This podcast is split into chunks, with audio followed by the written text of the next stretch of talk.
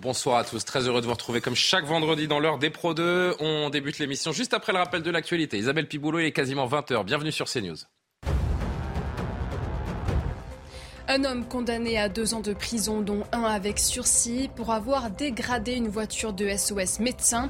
Le quadragénaire, filmé mardi à Paris lors de la manifestation, s'est emparé d'un panneau de signalisation avant de frapper le pare-brise du véhicule. Il effectuera sa condamnation à domicile sous bracelet électronique et a désormais l'interdiction de venir dans la capitale durant deux ans. La justice se prononcera mardi sur l'éventuel retour en détention provisoire de Pierre Palmade. La décision sera rendue par la Chambre de l'instruction de la Cour d'appel de Paris. La détention de l'humoriste avait été levée lundi par la juge en charge du dossier, mais le parquet de Melun avait rapidement fait appel. Demain, au cinquième jour de la grève reconductible des transports, la SNCF prévoit toujours un trafic perturbé tout au long du week-end, avec la moitié de ses TGV supprimés, ainsi que 60% de ces TER.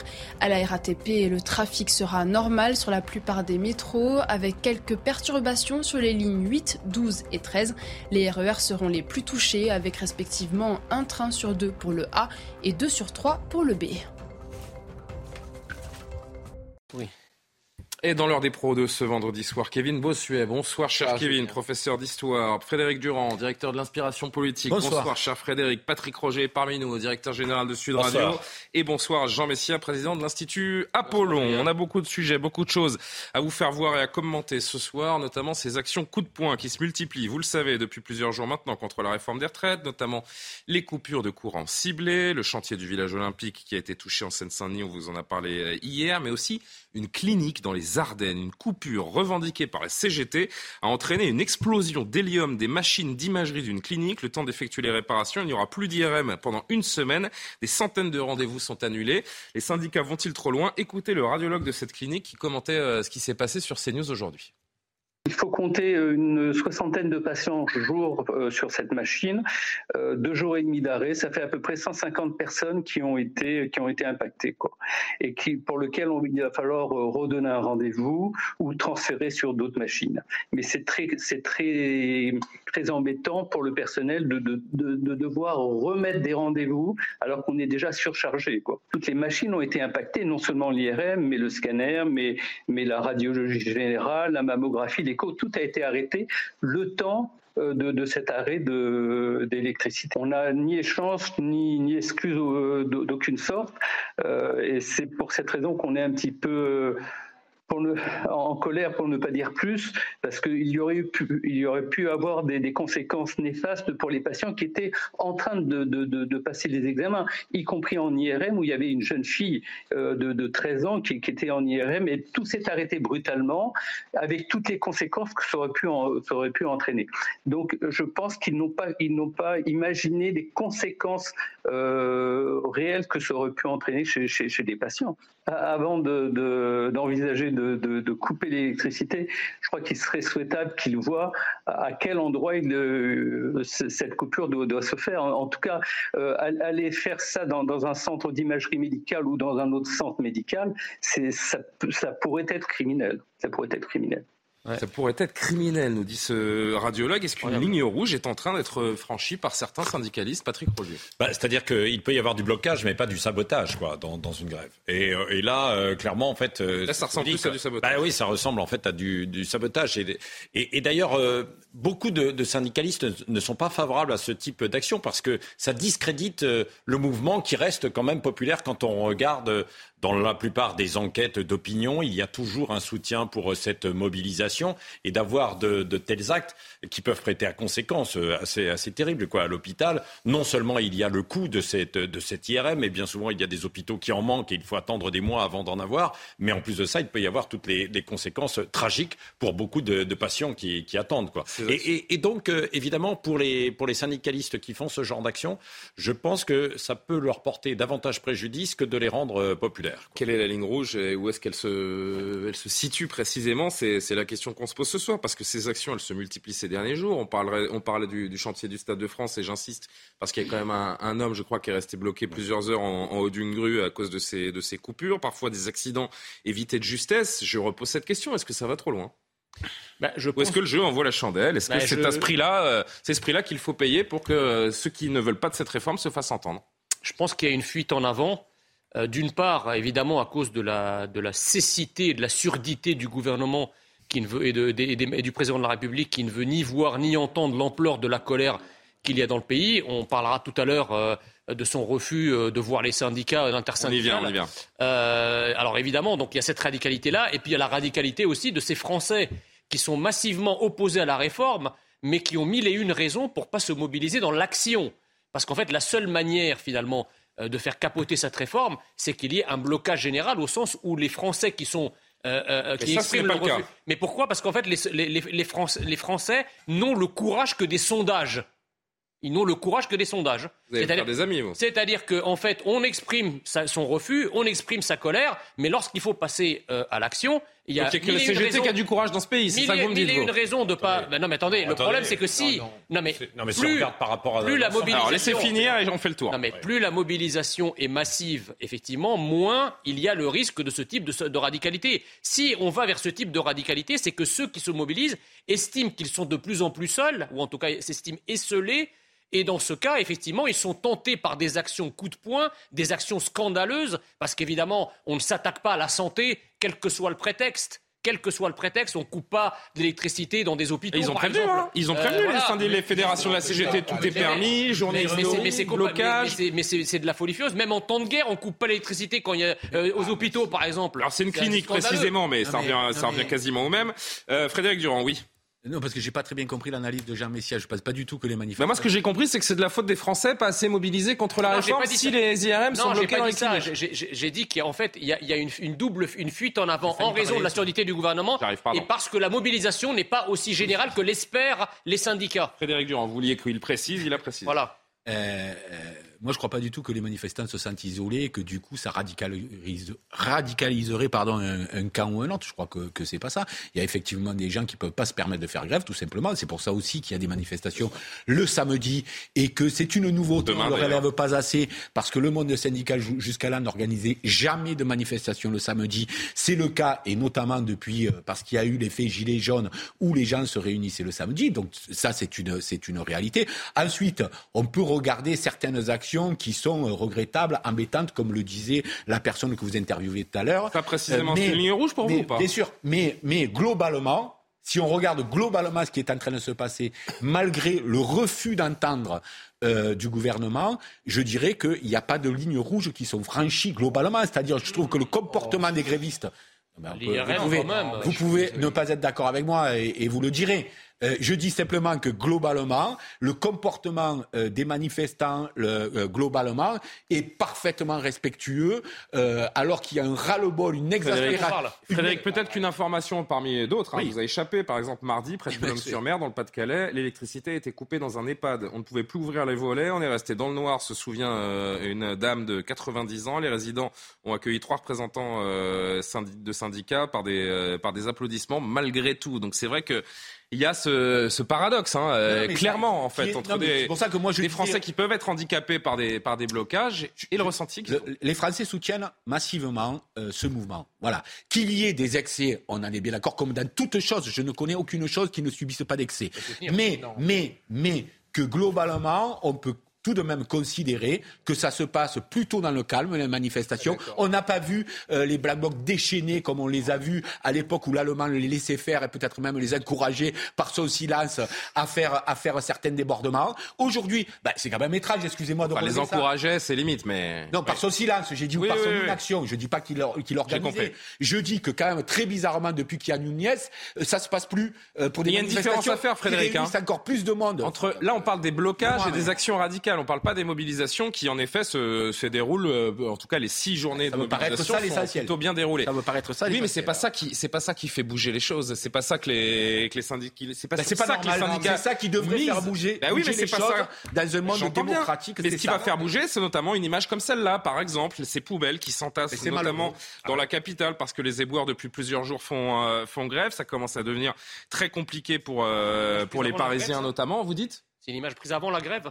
Non, non, c'est aujourd'hui. C'est toujours comme ça. Non, arrêtez. Là, vous dites n'importe quoi. Ça se passe pas comme ça du tout à Paris, où euh, les éboueurs, d'ailleurs, euh, on, peut, on peut les remercier parce qu'ils font un travail formidable euh, à l'année et jamais on voit les rues dans cet état dans Paris. Là, c'est absolument déplorable.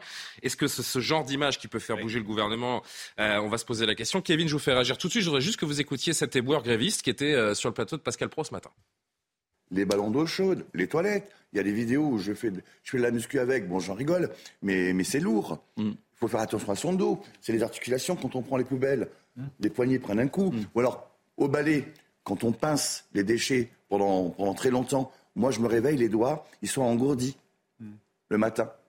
J'ai plus de doigts le matin, d'accord? Donc ça, ça la pince. Donc il faut varier ses gestes, le balai. Il faut faire attention à son dos. On marche, on marche à peu près 14 à 15 km par jour. Le stress aussi, les gens.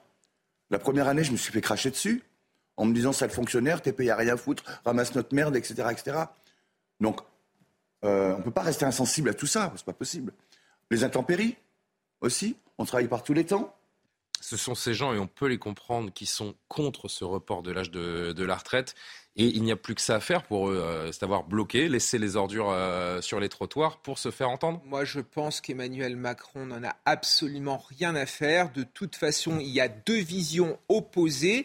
la vision syndicale qui ne veut absolument pas des 64 ans et Emmanuel Macron qui veut les 64 ans. Donc, de toute manière, ça ne sert à rien de discuter puisque le débat est déjà tranché. Moi, j'aimerais revenir sur ce qu'a dit Frédéric et sur ce qu'a dit Jean. À un moment donné, sur les excès des syndicats, on ne peut pas parler de circonstances atténuantes, on ne peut pas parler de courage. Je suis désolé, c'est une mise en danger de la vie d'autrui. À partir du moment où on s'en prend à un centre médical, où on s'en prend à un EHPAD, avec des conséquences qui peuvent être désastreuses, ce n'est pas digne du euh, syndicalisme. Et encore une fois, tous ces gens-là sont les idiots utiles d'Emmanuel Macron, parce qu'Emmanuel Macron n'attend qu'une chose, le dérapage, attend que les syndicats aillent trop loin pour passer comme celui qui ramènera l'ordre au sein de la société française. Parce que Mais c'est le blocage plus que la mobilisation qui peut faire bouger. Surtout, ce qui est important à dire, c'est qu'il faut qu'il mise sur le soutien des députés les Républicains. Et vous,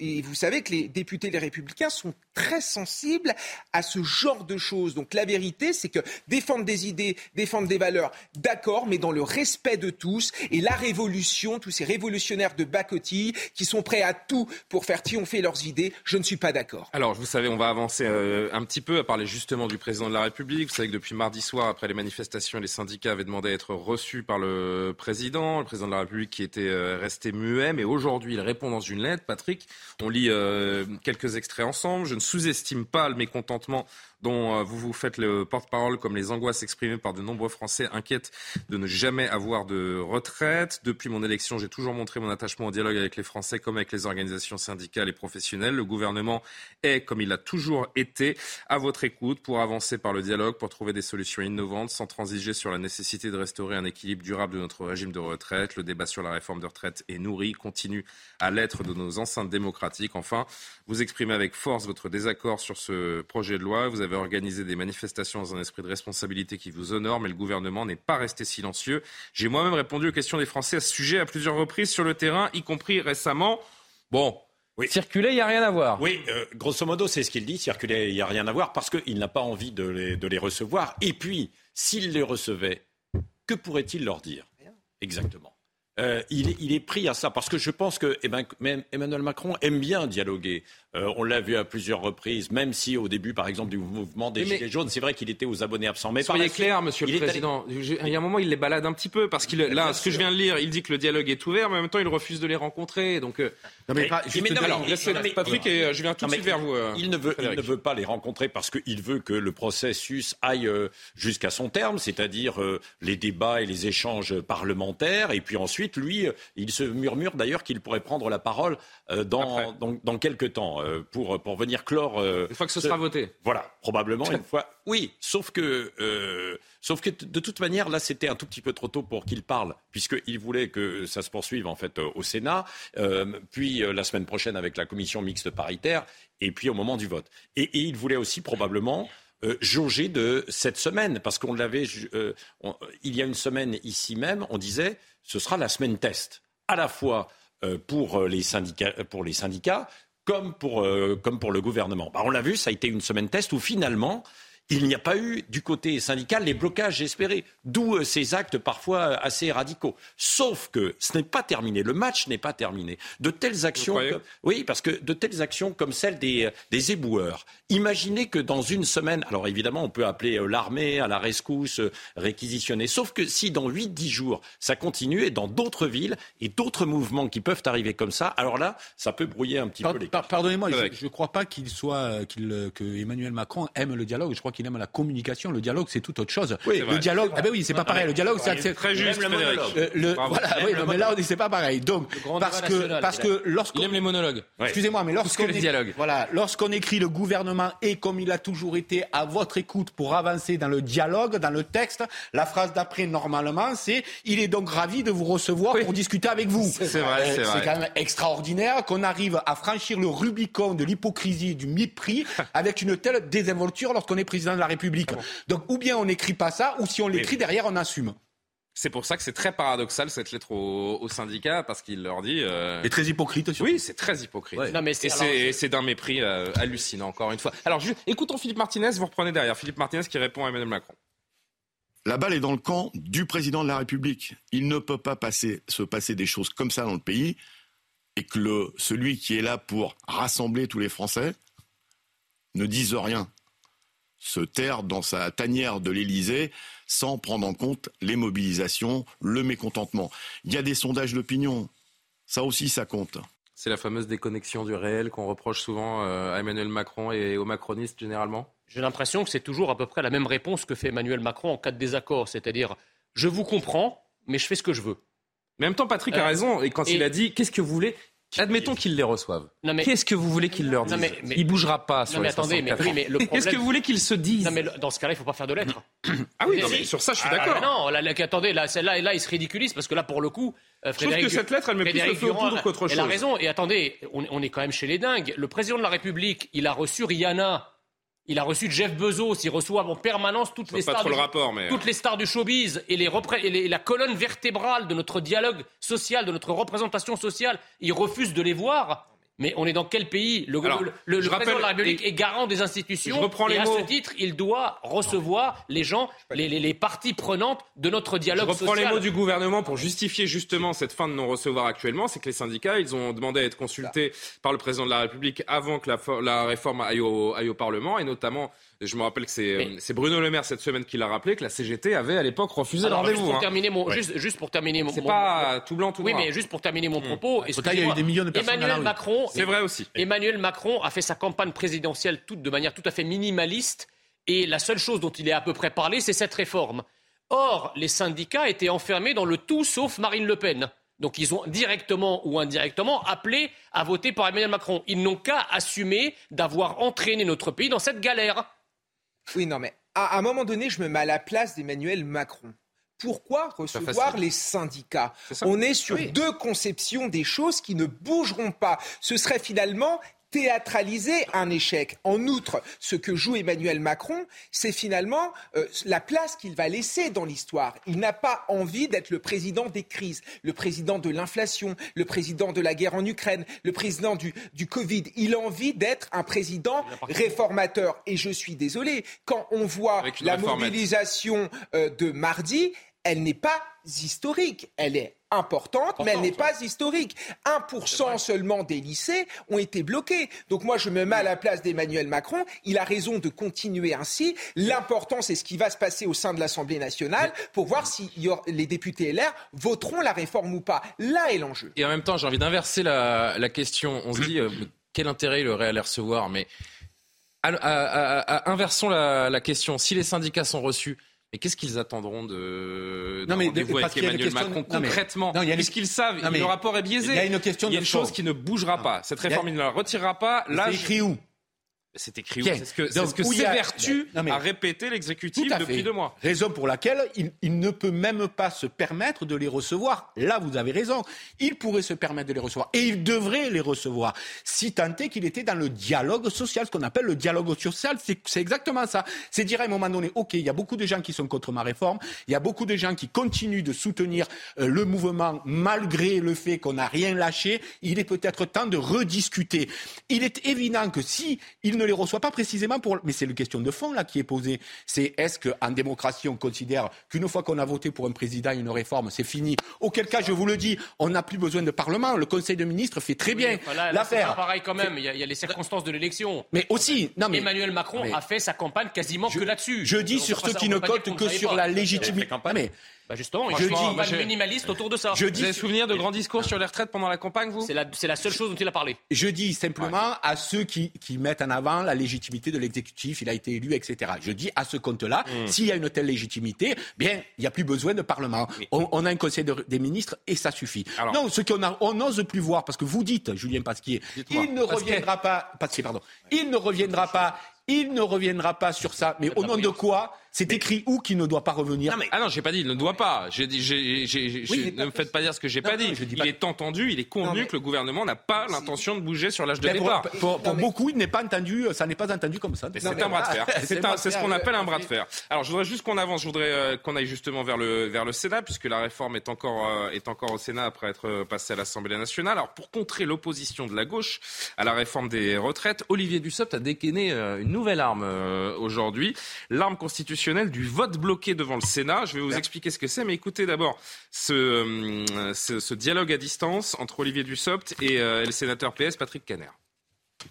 en application de l'article 44 alinéa 3 de la Constitution et de l'article 42 alinéa 9 du règlement du Sénat, le gouvernement demande à votre Assemblée de se prononcer par un vote unique sur l'ensemble du texte, ainsi que sur les articles 9 à 20, en retenant les amendements et les sous-amendements suivants, je vous ferai la liste dans un instant, mais en précisant que cette annonce ne remet pas en cause ce qui a déjà été examiné et adopté à l'article 9 avant la suspension de séance. La messe est dite, mes chers euh, collègues.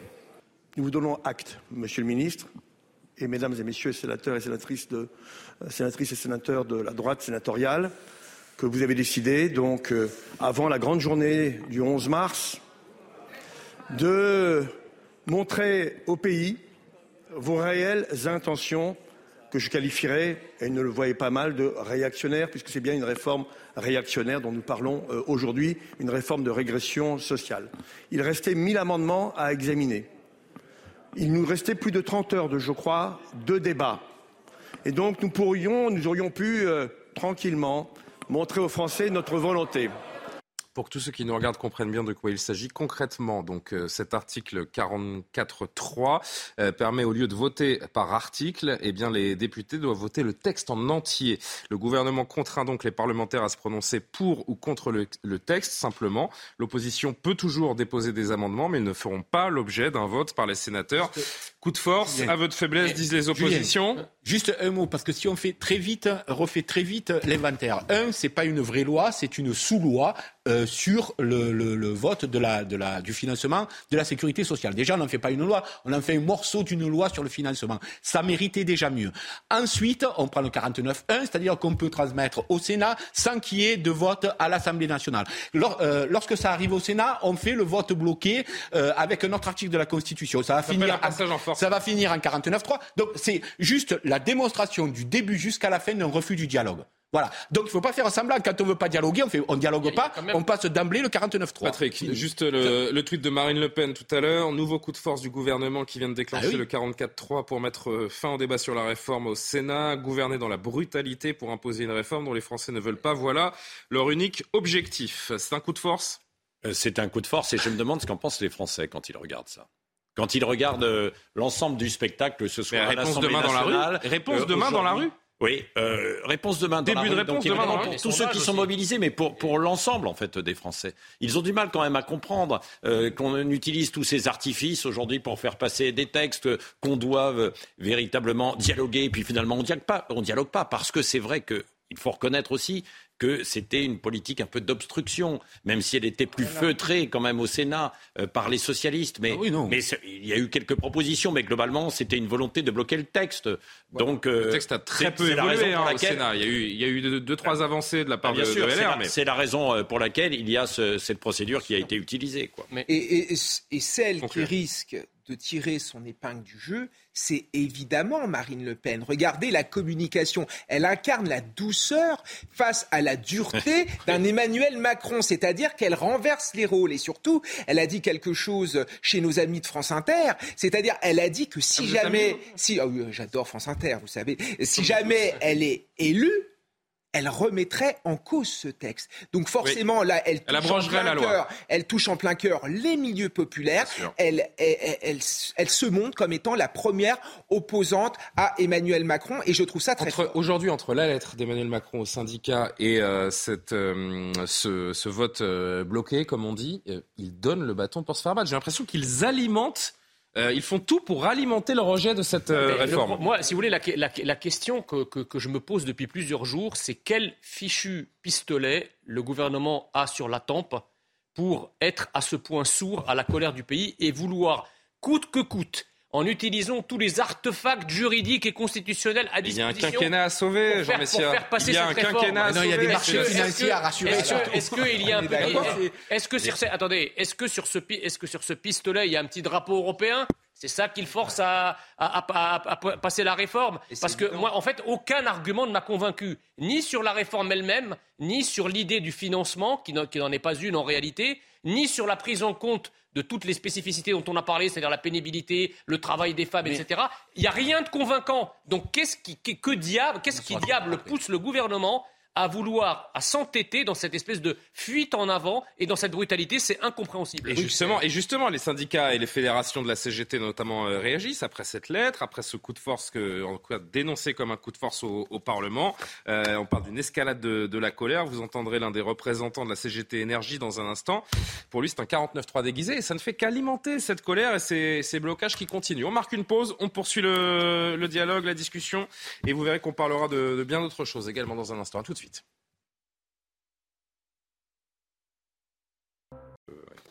Il est quasiment 20h30. Merci de nous rejoindre sur l'antenne de CNews. L'heure des Pro 2 revient juste après le rappel de l'essentiel de l'actualité. Isabelle Piboulot. Les relations franco-britanniques s'apaisent. Emmanuel Macron et Rishi Sunak ont scellé un nouveau départ, notamment sur la lutte contre l'immigration illégale. Un accord a été noué, promettant une augmentation des financements du côté britannique en appui des efforts français. Une entente entre les deux pays après des années d'incompréhension alimentée par le Brexit.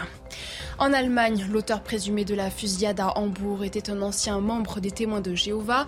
Philippe F., 35 ans, était en conflit avec son ancienne communauté.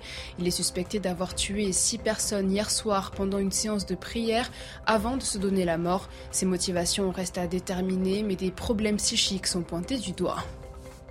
La sixième étape du Paris-Nice a été annulée en début d'après-midi en raison des vents violents dans le sud-est de la France. Une décision prise par les organisateurs en accord avec la gendarmerie après la chute d'arbres sur la route, des panneaux et des tuiles arrachées. Les départements du Var et des Alpes-Maritimes ont été placés en vigilance orange.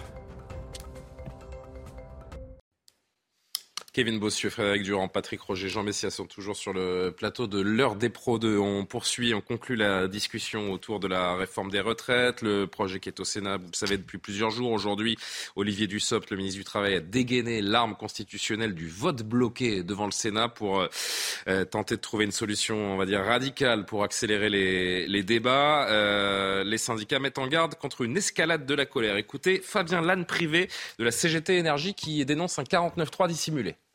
Il y a un sentiment de, de mépris et, et une colère, euh, une exaspération devant euh, cette indifférence euh, et ce mépris, encore une fois, en direction du, du- du- du monde du travail. Donc euh, cela ne peut que exacerber la colère qui se traduira immanquablement soit par une explosion sociale dans ce pays par la mobilisation, soit par une vengeance demain dans les urnes dont Emmanuel Macron devra assurer assumer l'entière responsabilité. Alors, Frédéric? Non, je voulais répondre au mystérieux, euh, au mystérieux pistolet sur la tempe dont parlait Jean Messia euh, lorsqu'il parlait de Macron. Quel est le mystérieux euh, là de François Qu'est-ce qu'il force en fait à... Non, mais là, là, il y a un accord de François Ruffin à Alain Menck, si vous voulez. C'est-à-dire que tous disent c'est les marchés financiers. Alors tous n'en tirent pas les mêmes conclusions, puisque on a une dette en France qui est détenue euh, presque majoritairement par les capitaux étrangers. Donc ils disent mais il faut le faire effectivement pour Alain Menck et pour et évidemment François Ruffin le, de ce côté le dénonce. Mais oui, euh, il y a il y a quelque chose et c'est pas uniquement Bruxelles, parce que Bruxelles, Ah, Bruxelles est entre non, les mains Bruxelles évidemment accompagne accompagne cela. Mais je dirais et donc c'est d'autant plus euh, pour les gens, c'est d'autant plus incompréhensible lorsqu'on entend ça. Il y avait une question d'ailleurs intéressante qui n'a pas reçu de réponse du sénateur communiste euh, Fabien Gay. Il disait en 1980 on- un salarié produisait 25 000 euros de richesse. Aujourd'hui il en, il en, il en produit 80 000 euros. Où est passée le- le- Oui, enfin- l'augmentation de la production? Où, où est-ce que c'est passé? Frédéric, Alors, Est-ce que c'est- sur le sujet Ah, euh, c'est également, le sujet. sur ce- Mais- sur ce mais- passage en force et cette escalade que, euh, de la colère euh, qu'évoquent les, les syndicats. Patrick et jean Oui, michel il, il y a une escalade de la colère, mais qui a du mal quand même à se traduire aussi euh, dans les mouvements de grève. Pourquoi? Parce que Non, c'est les euh, blocages qui Parce que. Oui, il y a des quelques blocages, mais parce que il y a quand même ces, ces problèmes d'inflation et donc euh, les, les- les- les gens ont du mal. Et quand euh, quand vous faites une journée de grève, c'est 100, 150 euros et donc beaucoup sont résignés en fait pour ça. Ils auraient envie de manifester, donc ils peuvent déposer de temps en temps une RTT euh, pour éventuellement aller manifester, mais mais le, le fond il est là quoi. Probablement. Et, et quand, euh, quand on disait il y a quelques mois, Emmanuel Macron n'a peut-être pas bien choisi aussi le bon moment parce qu'il va y avoir cette, cette colère qui va se cristalliser autour de cette hausse des prix, de la flambée, plus, plus le, fait de vouloir euh, euh, faire travailler les gens beau- beaucoup plus longtemps. Eh bien oui, euh, c'est vrai qu'il y a une colère qui est plus grande, mais paradoxalement, on, dé- on, on va moins bloquer. euh, Vous le avez vu le, sondage du Figaro Le sondage. Figaro Lequel le sondage Figaro dit 57% des, des Français pensent qu'il faut continuer à se mobiliser, même si le texte est passé. C'est quand même. C'est pour ça, que- parce c'est pour que- ça que je veux qu'on reste sur ce vote bloqué un instant, Ah parce que ce vote bloqué, il a un sens, il est vécu comme un passage en force. En effet, j'ai l'impression qu'il risque, au contraire, de, de renforcer la, la mobilisation. Vous savez, la dernière fois que cette procédure a été utilisée? Tu vas te bloquer 2010, par François Fillon pour la réforme des retraites. Voilà, c'est Comme quoi l'histoire, l'histoire, elle elle, elle est quand même assez, assez, euh, assez folle. C'est un pari risqué de la part du gouvernement? Bah, c'est un pari risqué, mais je crains qu'il n'ait pas le choix parce qu'on voit bien, si vous voulez, que la réforme des retraites, en tout cas la, la colère contre la réforme des retraites, n'est qu'un catalyseur d'une désespérance et d'une souffrance sociale beaucoup plus forte. C'est ça ce qu'il faut comprendre.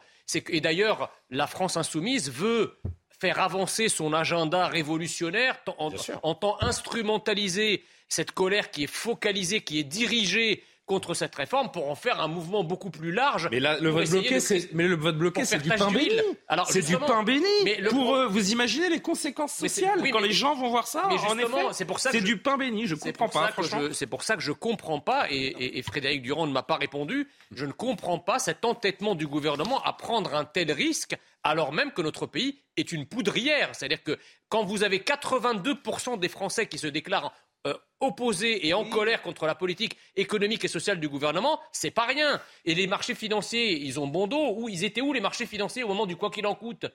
Quand le gouvernement a déversé des milliards C'est bien pour où, les ça. marchés- Ben, c'est une raison, étaient- une des, conséquences. étaient, ils étaient où les marchés financiers au moment où, où- où Emmanuel Macron a lâché 17 milliards pour les gilets jaunes Vous voyez bien que c'est un géométrie variable. justement, Non, mais- il y a du retard à rattraper. Le gouvernement cherche à gagner du temps parce qu'il se dit qu'une fois que la réforme sera votée, on passera à une autre séquence. Mais on parle de la colère des Français contre Et la à ce réforme. rythme-là, ça va aller au moi- 49-3. Oui, ça c'est certain. sauf que c'est ça qui est paradoxal encore une fois, parce qu'Emmanuel Macron, il sait que c'est le pire qu'il puisse arriver. Mais il Ça permettrait aux syndicats, à la gauche, de faire ce Non, mais- procès en Mais illégitimité. Il s'en fiche complètement. Lui, ce qui l'intéresse, c'est est-ce qu'il va avoir une majo- il va y avoir une majorité au sein de l'Assemblée nationale pour voter ce texte? Il n'y a ça, il n'y a que ça qui l'intéresse. Et j'aimerais parler aussi d'une autre forme de colère.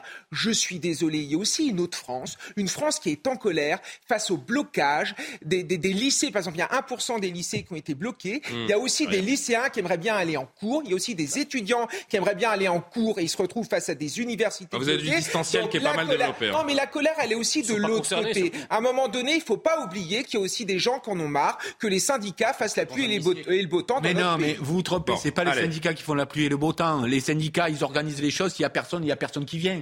Là, vous avez un mouvement de masse et des gens qui se reconnaissent même s'ils ne peuvent pas manifester. Donc c'est absolument pas le, le- le cas de figure aujourd'hui. Bon, je rappelle que oui, alors, non, ce qui est un petit peu dommage, euh, c'est que finalement, on est passé à côté des vrais sujets, c'est-à-dire euh, sur l'emploi, le travail. oui, le sur le rapport au travail, le rapport. On est d'accord, on n'est pas d'accord, mais c'était une bonne idée. Il y aurait dû avoir une émergence d'un tas de sujets en fait autour de ça. Avant, ça a été mal ficelé, mal préparé. et c'est pour ça probablement que les Français sont encore opposés à cette réforme des retraites parce qu'ils ont l'impression que ce n'a pas été suffisamment. Le débat leur a été volé. Bien sûr. Et rien sur la et rien sur la capitalisation. Peut-être qu'on aurait pu mettre en avant le ah débat sur la capitalisation, ah cela aurait pu être intéressant. Les jours d'après vont être déterminants. Demain, un œil à porter sur, euh, sur cette mobilisation de demain euh, dans toute la France oui, mais je, je, pense que ce ne sera pas déterminant pour la suite en fait, du mm. mouvement. Il y aura encore du monde probablement, mais euh, c'est pas va se faire dans la durée. Je pensais euh, le bras de fer, il risque de durer un petit peu. Bon, en tout cas, évidemment que cette mobilisation de demain, euh, vous pourrez la suivre en direct sur euh, sur CNews avec nos correspondants euh, aux différents points chauds du du pays pour vous faire vivre cette septième journée de, de mobilisation et ce texte qui est toujours au Sénat avec cet article 44.3 dégainé aujourd'hui. On continuera d'en discuter. Il nous reste une grosse dizaine de minutes. Je voudrais évoquer deux sujets avec avec vous avant de, de conclure cette émission. Vous savez, alors on en a beaucoup parlé toute la semaine euh, d'Éric Dupont-Moretti qui est dans, dans la tourmente. Je voudrais qu'on s'arrête 4-5 euh, minutes parce que vous allez entendre sa compagne dans un instant, l'artiste, la, chanteuse Isabelle Boulet, qui s'est confiée euh, aujourd'hui. Ce sera intéressant de l'entendre. Je rappelle que le ministre traverse une zone de turbulence depuis, son, depuis ce triple bras d'honneur à Olivier Marlex, le député LR. C'était mardi, Olivier Marlex qui a envoyé un courrier à Matignon pour dénoncer une insulte à la représentation nationale. Il veut une réaction plus ferme, plus concrète de la part de la Première ministre. Les explications de notre journaliste politique Florian Tardif. On discute 3-4 minutes. Oui, beaucoup commencent à s'agacer en interne du comportement aujourd'hui d'Éric Dupont-Moretti. Cela va être compliqué, estime-t-on, au sein des macronistes, de pouvoir reprocher aux députés de la France Insoumise de vouloir bordéliser, je cite, les débats à l'Assemblée nationale. Après cette séquence désastreuse, la Première ministre elle-même lui reproche d'avoir gâché en quelque sorte les bénéfices de l'attitude irréprochable des députés de la majorité euh, durant les débats parfois tendus autour du projet de loi euh, de réforme des retraites. Mardi soir, elle lui a clairement fait comprendre en l'appelant directement et en lui demandant de présenter des excuses à la fois à Olivier Mais également à l'ensemble de la représentation nationale, des députés présents dans l'hémicycle. Le lendemain, nouvelle passe d'armes entre les deux. Durant euh, le Conseil des ministres, le garde des Sceaux s'est permis de critiquer le plan contre les violences faites aux femmes, présenté à ce moment-là par Isabelle Rome, disant ne pas avoir été suffisamment consultée à ce sujet. La Première ministre lui a répondu sèchement en rappelant que son cabinet avait été associé à chaque fois aux réflexions. Comprenez qu'Éric Dupont-Moretti est aujourd'hui euh, dans l'œil du cyclone. Il nous quittera bientôt, je pense. Voici ce que m'a confié un ministre hier soir. Il pourrait faire partie, vous l'avez compris, des ministres remerciés lors du remaniement d'ampleur post-retraite dont on parle déjà. Frédéric Durand, c'est pas comme si, en plus, dans ce contexte, je remets tout ça dans un contexte global de, vote pour la réforme des retraites, de débat sur la réforme des retraites, c'est pas comme si la majorité n'avait pas besoin du soutien de LR en ce moment. Il y a vraiment, il a vraiment tout faux en fait. Il a tout faux du début à la fin. D'abord, je me demande s'il a déjà fait ce genre, à ma connaissance, non, ce genre de geste dans un prétoire. Donc, sauf à considérer que sa fonction d'avocat est plus, est plus prestigieuse et importante que celle de ministre, ce qui serait triste pour sa fonction de ministre. Euh, cependant, il, tire un sacré coup de pied à son propre camp là, parce que, euh, enfin, quand on, veut prétexter de, du, du excusez-moi du mot, mais du, de la bordélisation, puisque le, ministre de l'Intérieur l'a employé, euh, du de LFI, etc., euh, et que soi-même, on se retrouve à faire de tels gestes dans l'hémicycle, forcément, on tire un premier coup de pied. Ensuite, comme vous le disiez, on a besoin de LR. Alors, on a l'impression qu'il n'y a aucune conscience, je dirais, politique ou politicienne de la part de... Je pense que le coup de fil d'Elisabeth Borne, c'était surtout autour de ça. Hein. Je pense qu'il doit être très protégé il, semblerait qu'il soit très protégé au sein de ah, l'exécutif. renouvelé. Euh, bah bah, S'il a été renouvelé après l'élection, c'est qu'il y a, tout à fait, euh, c'est qu'il y a de l'affect. Tout à fait. Donc je, je pense, comme vous dites, qu'il a tout faux là, stratégiquement, tactiquement et politiquement. Je vous disais, sa compagne Isabelle euh, Boulet, grande chanteuse québécoise, qui était chez nos confrères de RTL hier soir, elle refuse de condamner le geste. Elle reconnaît le comportement parfois sanguin du ministre de la Justice. Écoutez-la. Lui vit dans une autre arène que la mienne et c'est là où euh, moi euh, je peux pas me substituer à lui. C'est pas ma place et c'est pour ça que je lui laisse son arène et je le laisse être ce qu'il est. On est tous des êtres humains. Il y a des réactions humaines. C'est pour ça que je l'aime aussi. Donc euh, je me sens pas tenue de justifier ses gestes. je me sens pas tenue de parler à sa place parce que c'est sa place. Je pense que quand quelqu'un choisit d'embrasser une fonction comme la sienne. Euh, moi, comme fiancée, c'était pas la meilleure des nouvelles, mais je ne peux pas empêcher un individu comme lui de monter sur cette marche-là et d'aller remplir ce mandat-là. Je parlerai jamais pour lui. Et comme lui, il se permettrait pas de parler pour moi. Patrick Roger, commentaire sur ce que vous venez d'entendre. Bah, euh, ouais, elle ne veut pas trop commenter, quoi. Évidemment, elle le laisse. c'est une euh, situation sûr. sensible Non, pour elle. Pour, euh, pour rebondir aussi sur ce que disait Frédéric euh, tout à l'heure, c'est vrai qu'il bénéficie d'une protection rapprochée, si je puis dire, quoi. Parce que, euh, évidemment, euh, un autre ministre moins important du Comment gouvernement vous? aurait, aurait commis euh, ce geste.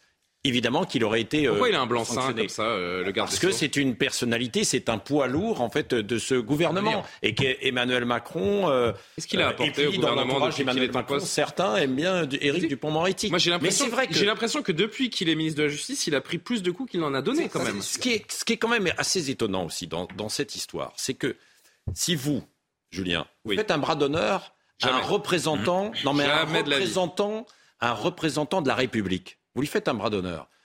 Force de l'ordre, etc. Vous pouvez être poursuivi. Un an d'emprisonnement, Vous savez, 15 000 vous euros d'amende. Il aura un rappel à la loi, il sortira Et immédiatement, ça arrive tous les il jours. a fait quand même c'est passible d'un an d'emprisonnement et de 15 000 euros d'amende. de la République. Vous avez raison. Bien sûr, quoi. Je suis d'accord, je suis d'accord avec vous, Julien. Dupont-Moretti a quand même discrédité Emmanuel Macron sur toutes les questions sécuritaires. Parce que quand il dit que la France n'est pas un coupe-gorge ou quand il se fait applaudir dans les prisons, je ne suis pas certain que ça aide Emmanuel Macron. Quelle suite l'exécutif mais- doit donner à tout ça On peut- ju- juste par rapport à, l'intervention de, de, de Madame Boulet, bon, il faut sauver le soldat du pont Moretti.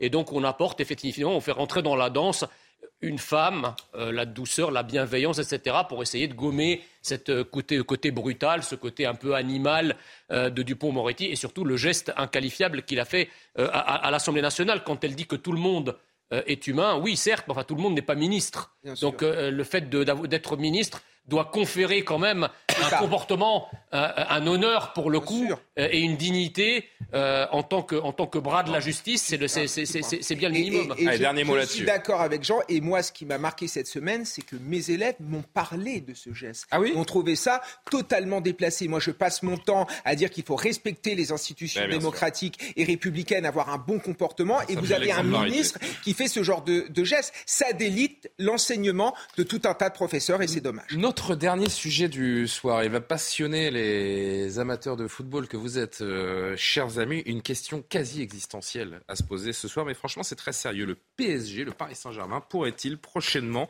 euh, quitter le Parc des Princes pour le Stade de France? C'est un peu un serpent de mer. Ça fait des années qu'on en parle, mais ça semble se concrétiser. L'État est propriétaire du Stade de France. Il réfléchit à le céder. Le PSG est sur les rangs. L'enceinte de Saint-Denis n'a jamais été l'option numéro un du Qatar pour beaucoup de raisons. hein. La localisation, l'architecture, l'enceinte, l'opposition des supporters. Mais dans le contexte de tensions très fortes avec la mairie de Paris à propos du rachat du Parc des Princes, les propriétaires qataris sont donc bien dans cette réflexion. Le prix du Stade de France 650 millions. 600 millions d'euros, Ouais, en effet. Sans la rénovation. hein. On- Ouais, on- ouais. Ça frôlerait le milliard hein, si Paris reprenait le, ça prenait le stade. Reprenait le stade. Qu'en pensent les Parisiens? On vous a posé la question ce soir. On a toujours été là, on a toujours joué ici, donc euh, je me sens pas d'aller jouer autre part. Et je pense qu'on a encore beaucoup de choses à faire ici, donc euh, ce serait dommage de ne pas en profiter. Mais le Stade de France, est-ce que c'est un stade de club ou est-ce que c'est un stade de nation? Le Parc des Princes, c'est un lieu historique. La mairie de Paris s'y oppose. Tout ça, c'est un embroglio de, de gros sous. Ce qui compterait, ce serait le- un, un peu le sport qu'il faudrait qu'il y ait hein, dans tout ça, et ça manque un peu, je trouve. C'est la référence du PSG quand même. hein. Quand on parle PSG, c'est Parc des Princes. hein. C'est pas Stade de France. Stade de France, c'est la France. quoi. C'est pas la PSG. Je, je pense que le, le PSG, c'est emblématique, ça reste le Parc des Princes. J'ai pas que le PSG change de, de stade, je trouve que c'est pas logique. C'est emblématique le Parc des Princes.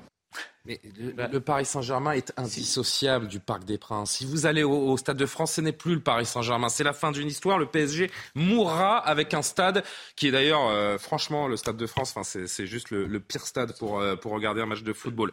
Je vais juste contextualiser avant qu'on fasse, on va faire trois minutes, hein, c'est pas non plus la- l'affaire du siècle. Mais juste, le Paris Saint-Germain veut une chose. Il investit depuis 13 ans dans ce club, des, euh, des centaines et des centaines de, de millions d'euros. Il demande une chose à la mairie de Paris, c'est de pouvoir racheter le club comme le font tous les grands clubs stade. européens. Le, le stade, pardon, comme le font tous les grands clubs européens. Tout s'est passé très bien ces euh, quelques dernières années, ces derniers mois avec euh, Anne Hidalgo, sauf qu'elle a changé d'avis, un changement de cap qui s'est fait sur fond de boycott de la Coupe du Monde. C'était le 14 janvier dernier où elle avait dit à nos confrères du Parisien, euh, très clairement, le Parc des Princes n'est pas à vendre, il ne sera jamais vendu. C'est une position ferme et définitive. Il s'agit d'un patrimoine exceptionnel des Parisiens. Alors j'ai l'impression qu'elle parle de la Joconde. Hein. C'est juste un stade de football qui est magnifique, mais euh, je vois pas en quoi c'est un patrimoine mondial de l'UNESCO ou quelque chose comme ça. Et aujourd'hui, elle répond à nos confrères de l'équipe. C'est là où je, vraiment j'ai du mal à comprendre Madame Hidalgo. L'histoire du Paris Saint-Germain est au Parc des Princes. Le parc appartient aux Parisiens et bien sûr avec son club parce que ce lien doit être un beau lien fort. Après le PSG hors du parc n'est plus tout à fait le PSG, donc c'est une autre histoire. Je ne vois pas, je ne vais pas pardon commenter car je ne sais pas ce qu'il y a derrière. Jean Messia. Non, mais disons que ça fait quand même des années qu'on sait qu'il y a un entrisme des, pétromonarchies de manière générale en France et, du Qatar en particulier. Je veux dire, le Qatar a, des centaines de millions euh, d'euros d'investissement euh, en France. Donc euh, euh, voilà, euh, moi, c'est quelque chose contre lequel euh, je, je, lutte évidemment parce que le Stade de France, on peut en discuter, mais ça vous paraît impensable que le Qatar rachète le Parc des Princes? Moi, ça me paraît impensable que le, Qatar rachète le, et, le, Stade de France. Et mais le Stade de France, si j'étais cynique, je vous dirais que racheter un stade qui, est dans un territoire qui n'est plus la France et d'une équipe qui n'a plus, plus de française que le nom, ça, ça peut me pas choquer. Quoi, si j'étais cynique, je dirais ça. Mais non, mais c'est la vérité. Hors sujet. Non, c'est pas hors sujet, c'est la vérité. Non, mais voilà. Donc le problème, c'est qu'il faut et Frédéric. une souveraineté financière. On a beaucoup parlé ces dernières années de la protection euh, de, de, des investissements. Moi, je veux dire, Madame Hidalgo, elle fait n'importe quoi. Elle peut dire, elle peut dire merci. Au... Vous pensez ce que vous voulez, évidemment, du, du Qatar et de la stratégie géopolitique du, euh, du Qatar. Évidemment, c'est un autre débat. Il y a juste là un fonds d'investissement qui donne des centaines de millions d'euros pour un club qu'il fait rayonner mondialement depuis presque 15 ans euh, maintenant. Le Parc des Princes, comment? C'est un, un, club qui n'est plus français avec des joueurs qui ne sont plus français. Le C'est devenu une multinationale. Mais, c'est le football aujourd'hui. C'est le football qui s'est mondialisé. C'est pas, les Verts de Saint-Etienne. C'est le football. C'est pas les Verts de Saint-Etienne. Mais quel rapport non, mais Tous les clubs appartiennent à des grands consortiums aujourd'hui. Les clubs doivent. Enfin, moi, ma vision du football, c'est que les clubs sont enracinés dans un pays. Vous prenez des clubs d'autres pays qui sont non occidentaux, c'est des clubs et des équipes qui ressemblent, que Paris Saint, ce que le Qatar propose, Ce que le Qatar propose, c'est de racheter le stade, de l'agrandir, de le moderniser pour le plaisir de tous les supporters et tous les amoureux du, du, Parc des Princes. Julien, c'est un peu une. Alors c'était Frédéric. Mais... Ah, pardon. Allez-y, Frédéric. Non, non. Bah, on est dans le cas de la mondialisation, donc on mondialise tout. Euh, moi, je comprends pas pourquoi il faut à tout prix vendre les stades. J'ai pas compris, en vérité. Non, parce que c'est comme, ça que les clubs, c'est comme ça que les clubs génèrent de l'argent. Non, mais ils sont propriétaires du stade, donc ils récupèrent les recettes. des concessions, des exploitations. On peut faire des concessions, des exploitations qui permettent de rapporter de l'argent aussi. Donc je vois pas la nécessité de vendre ou le Parc des Princes ou même encore moins le Stade de France. Je, n'en vois pas. Après, il y a des logiques économiques qui sont à l'œuvre, bien entendu, mais à ce côté-là, et je partage pour le coup ce que dit Jean Messia, c'est-à-dire que on peut effectivement tout vendre comme on a vendu les autoroutes. Une fois qu'on les a construites, qu'on a bien dépensé, derrière on les exploite par, on les vend à d'autres. Mais, moi, je vois pas la nécessité absolue de cette vente. L'argument du patrimoine exceptionnel, c'est pas l'Arc de Triomphe, c'est pas la Tour Eiffel, c'est un stade de football. Il faut se détendre euh, là-dessus. C'est ça qui, moi, c'est ça qui m'horripile. c'est le, côté patrimoine mondial de, l'humanité. C'est un stade, c'est un stade. Il est fait pour vivre. Comment C'est l'État français qui l'a construit. C'est des financements publics. Oui, bah voilà. non, mais, non, mais avant de penser. alors vous récupérez de l'argent si vous le vendez. Voilà. Alors, dernier mot, tout dernier mot. Oui, tout dernier mot. Non, mais c'est une partie de poker là quand même, euh, oui, qui, est, en train de se jouer. Non, mais euh, je pense que pour que les gens comprennent bien, c'est-à-dire que Anne Hidalgo, elle voulait quand même faire monter les enchères. On a appelé la mairie, personne n'a voulu nous répondre. Et puis, et puis euh, de l'autre côté, le euh, le Qatar voudrait rester avec le PSG, bien sûr, au, au Parc des Princes. Mais comme il y a cet appel d'offres euh, et la possibilité de répondre au Stade de France, bah, ils répondent au Stade de France en Pour disant la pression. Part, mais leur volonté première, c'est quand même le PSG sans le Parc des Princes ne sera plus le Paris Saint-Germain. C'est tout ce que j'ai à dire à ce sujet. À la réalisation, merci à tous. À la réalisation, Mickaël Thomas, à la vision, Dominique Raymond, au son, Rodrigue Le Prado, Samira Ouled Daher, Kylian Salé, Thomas Saint-Jean m'ont aidé. Je les en remercie à préparer cette émission. Toutes les émissions, évidemment, que vous retrouvez sur cnews.fr. La suite des programmes sur CNews, c'est tout de suite. Un très bon week-end à vous tous. Merci.